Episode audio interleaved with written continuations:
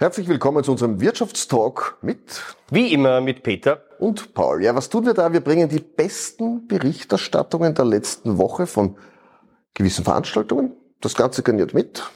Mit Charme und Wiener Schmäh. Lieber Peter, ein Thema der Sendung gibt's natürlich auch heute. Selbstverständlich. Und heute sprechen wir über Pensionsvorsorge. Quo vadis? Und da haben wir zwei wirkliche Vollprofis in diesem Bereich. Es ist dies der Generaldirektor der Helvetia, es ist dies Magister Thomas Neusiedler und ja immer jemand, der eine Studie gemacht hat, eine Generationenstudie.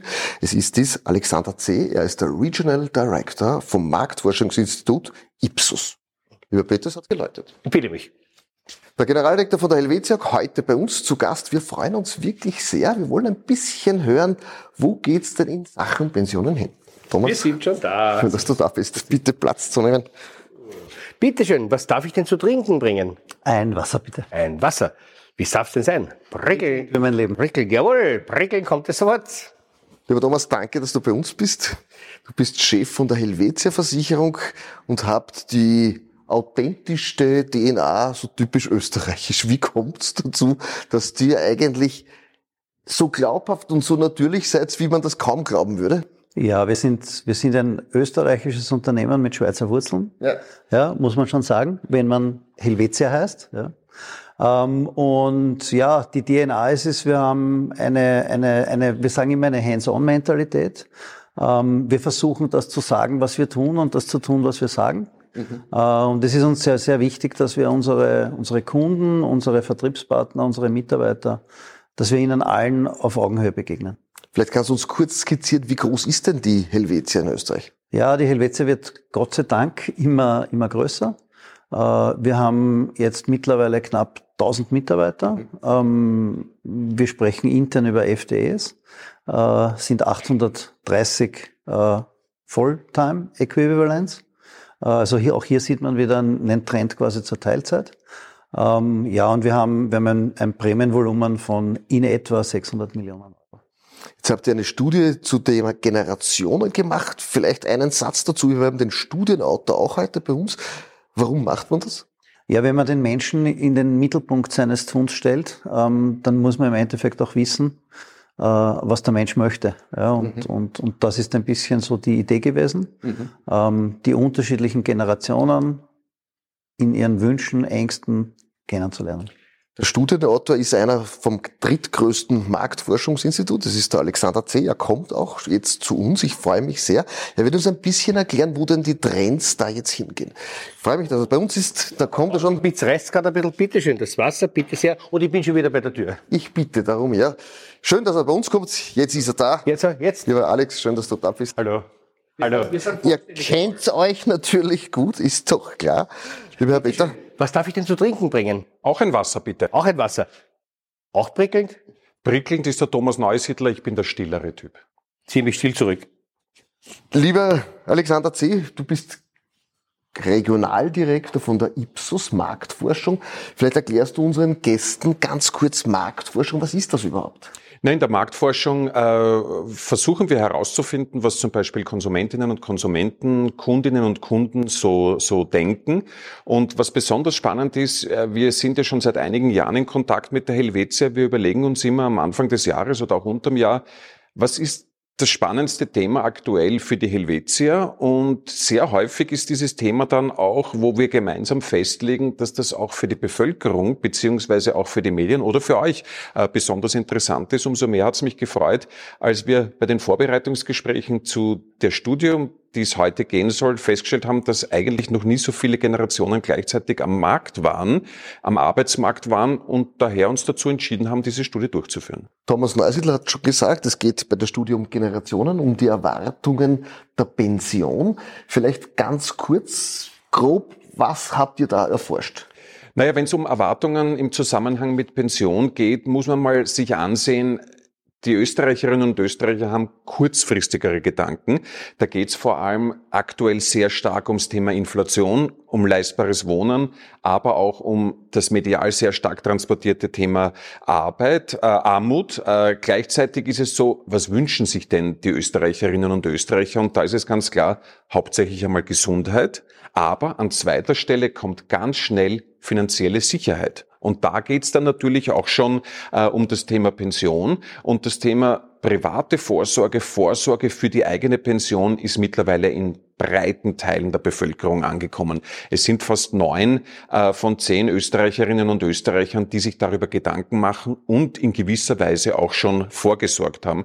Ich habe mich mit dem Thema schon seit vielen Jahren beschäftigt. Das war in den 80er Jahren und den 90er Jahren noch anders, weil mittlerweile denken die Österreicherinnen und Österreicher, dass es wichtig ist, so früh wie möglich anzufangen. Und mehr als die Hälfte hat vor dem 30. Geburtstag begonnen. Das war in den 80er Jahren äh, überhaupt nicht der Fall. Da ging es darum, darum, naja, kurz vor der Pension schaue ich mir mal an, wann ich denn äh, äh, Vorsorge äh, betreiben muss. Und es ist in dem Zusammenhang wichtig auch, dass die Leute definitiv sparen.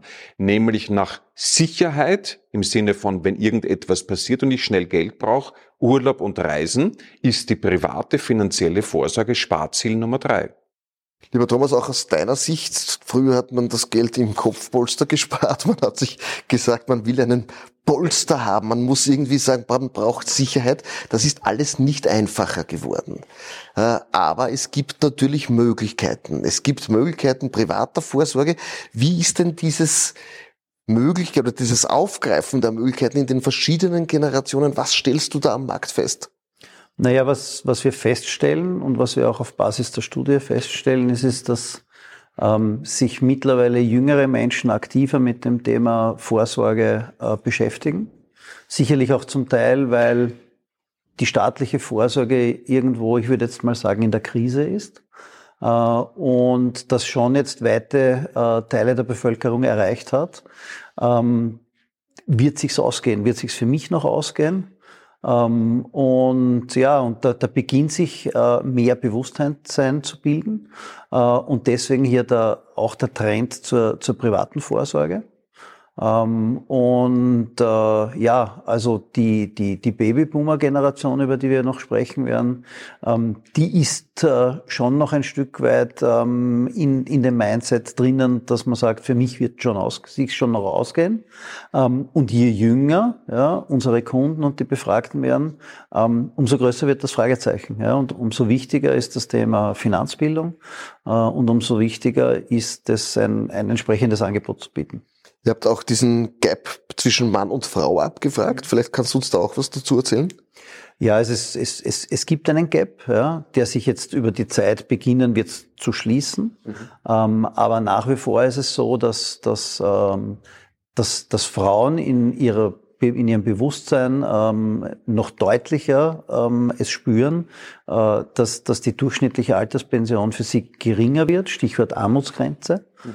Ähm, und dass auch staatliche Mechanismen, die wir durchaus haben, ja, Pensionssplitting etc., ähm, so noch nicht angekommen ist in, in der Breite der Bevölkerung. Und ja, das ist, sehen wir als Auftrag als Helvetia, dass wir da mit einem privatwirtschaftlichen Angebot Antworten bieten. Lieber Alexander, ich darf dich bitten, vielleicht kannst du uns grob diese Studie vorstellen. Was sind denn so die Kernaussagen? Ich möchte besonders auf drei Highlights eingehen. Vielleicht nur ganz äh, kurz noch als Marktforscher gesprochen. Wir haben uns gesagt, es gibt diese unterschiedlichen Generationen äh, und wir wollen uns auch die jeweilige einzelne Generation im Detail ansehen. Und darum haben wir doch mehr als 1500 Interviews durchgeführt. Das heißt, das ist jetzt nicht so eine äh, schnelle Ad-Hoc-Befragung, wie es immer wieder, wieder zirkuliert, sondern das ist eine wissenschaftliche, substanzielle Studie, ähm, äh, wo wirklich sehr viele Österreicherinnen und Österreicher mitgemacht haben. Und das Überthema ist ja das Thema Generationen. Das heißt, wir haben einmal gefragt, inwieweit die Österreicherinnen und Österreicher überhaupt das Generationenkonzept kennen. Und da ist es schon so, äh, dass das sehr, sehr vorhanden ist, diese Bekanntheit, hängt ein bisschen von der Bildung ab. Je höher die Bildung ist, desto mehr kennt man das Generationenkonzept. Und das Spannende war, das hat uns eigentlich überrascht, dass je älter die Leute sind, desto mehr identifizieren sie sich auch mit der eigenen Generation. Also ich bin ein Vertreter der Generation X. Ich würde sagen, ja, das passt. Bei der Generation Z zum Beispiel ist das noch ein bisschen variabel. Da gibt's noch, hätte eigentlich vermutet, dass die gerade die Jüngeren sagen, ja, ich bin stolzer äh, Teilnehmer oder Teilnehmerin der Generation Z. In Wahrheit ist es so, äh, dass diese Identifikation mit dem Alter deutlich äh, ansteigt. Wir haben uns, und Thomas Neusiedler hat es angesprochen, neben Vorsorgethemen auch mit dem Thema Arbeitswelten beschäftigt. Was ist da wichtig? Was ist ähm, relevant bei der Wahl eines Arbeitgebers? Und hier sind wir drauf draufgekommen, dass vielleicht ein bisschen zusätzlich zu den aktuellen Themen, die gerne diskutiert werden, schon die klassischen Themen in Österreich eine große Rolle spielen. Das ist natürlich eine entsprechende Entlohnung, ein entsprechendes Gehalt, aber es sind nur einzelne Schichten in der Bevölkerung, die sich vielleicht, ich möchte jetzt bezeichnen als fancy Sachen äh, fokussieren, wie der tägliche Obstkorb und so weiter. Die Basisfaktoren müssen erreicht und eingehalten werden, sonst wird es wirklich ähm, ein bisschen ähm, schwierig. Wir sind in einer Zeit von Multikrisen oder Polykrisen und darum war es uns auch wichtig, eigentlich zu fragen, wie fühlen sich die Österreicherinnen und Österreicher? Und da sehen wir schon, dass eigentlich die überwiegende Mehrheit, fast 80 Prozent, eigentlich glücklich sind. 17 Prozent geben sogar an, ich bin sehr glücklich. Das heißt, die Österreicherinnen und Österreicher sind eigentlich ein grundzufriedenes äh, Volk, äh, wenn man so will. Was macht die Menschen glücklich auf der anderen Seite? Das ist natürlich die eigene Gesundheit. Und was ganz spannend ist in dem Zusammenhang, an zweiter Stelle wird gleich genannt, wenn ich in der Natur bin.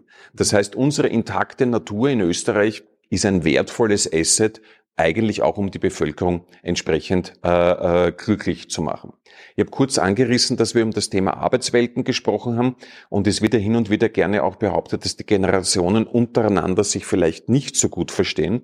Wir sehen, dass mehr als drei Viertel sagen, dass generationenübergreifende Zusammenarbeit extrem wichtig ist und dass das auch positiv ist. Natürlich gibt es vielleicht bei den Extremen, Babyboomer versus Generation Z, tendenziell bisschen einen Aufklärungsbedarf, was diese Generationen betrifft, aber üblicherweise und generell wird der Vorteil einer generationenübergreifenden Zusammenhalt, das heißt von alt bis ganz jung, jedenfalls gesehen. Lieber Thomas, ich darf dich fragen, diese sich ändernden Gewohnheiten innerhalb der Generationen, widerspiegeln die sich jetzt in einem Verhalten, wie bei euch Produkte konsumiert werden? Kann man jetzt sagen, Jüngere Generationen greifen heute auf private Vorsorgeprodukte zu, wo man früher gesagt hat, das wäre nie möglich gewesen? Ich würde fast ein Stück weit vorher noch ansetzen. Ähm, junge Leute setzen sich mit dem Thema Investments äh, durchaus äh, aktiver ähm, auseinander, als das noch vor 20, 30 Jahren der Fall war. Ähm, die Frage für uns, die dann spannend wird, ist, ist, ist halt auch die Liquidität und das Einkommen ähm, verhalten, äh, äh, vorhanden. Ähm, und, und wie ist der individuelle, individuelle Mindset, so wie Alexander Zeders auch schon gesagt hat. Ähm, es gibt natürlich junge Leute, die im Hier und Jetzt leben ähm, und die eher ähm, im Bereich der Konsumationsorientierung sind ähm, und ein Stück weit dass wir halt sehen, dass so diese, diese, diese, diese bürgerliche Denkweise, etwas sich zu schaffen, äh, in den Hintergrund äh, tritt. Zum anderen sehen wir aber, ähm, dass, dass es Fragen rund um das staatliche Pensionssystem gibt. Ja?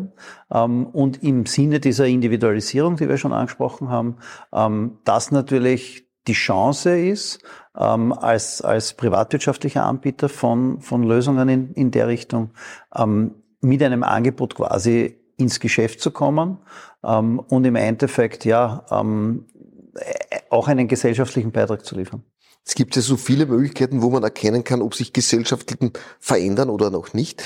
Wie ist das jetzt? Merkt ihr zum Beispiel einen Rückgang bei Versicherungen von Autos oder hin zum Klimaschutz?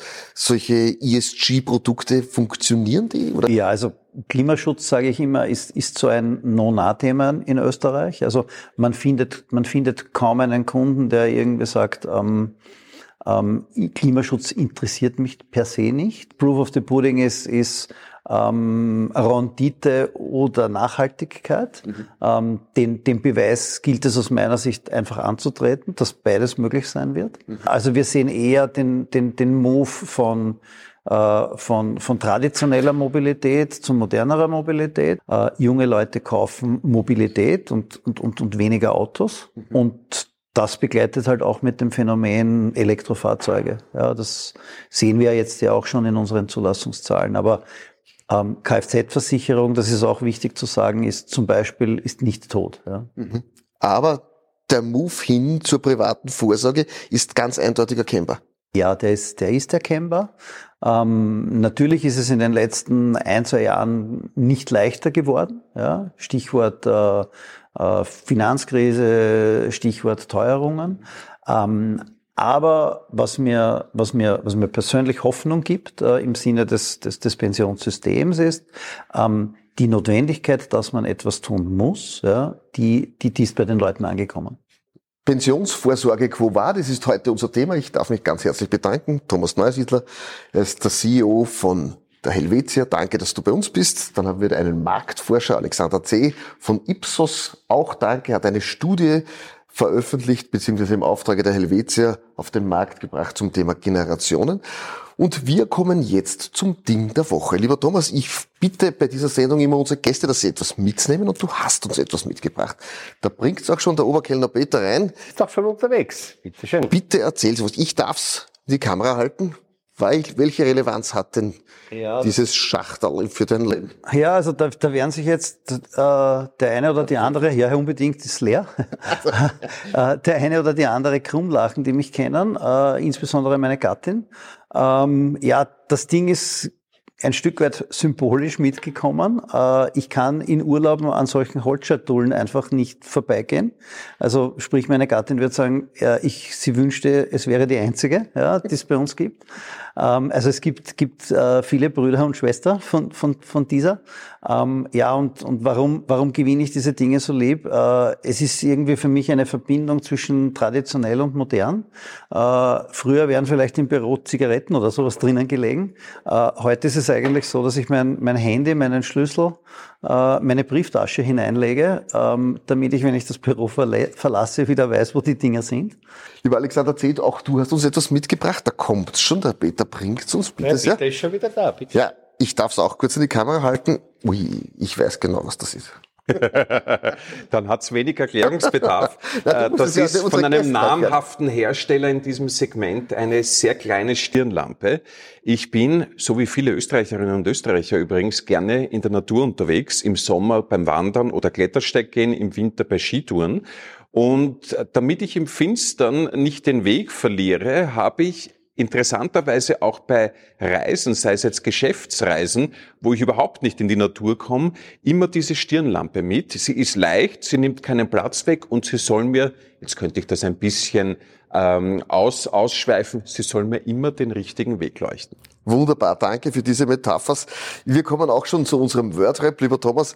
Man muss rechtzeitig darauf schauen, dass man es hat, wenn man es braucht. Gilt das in der Versicherungsbranche besonders? Ja, unbedingt. Äh, Versicherung ähm, funktioniert nach dem Prinzip der großen Zahl und äh, nach der Zeit. Mhm. Äh, und genau diese Aussage von, von, vom Jocke Kirschner.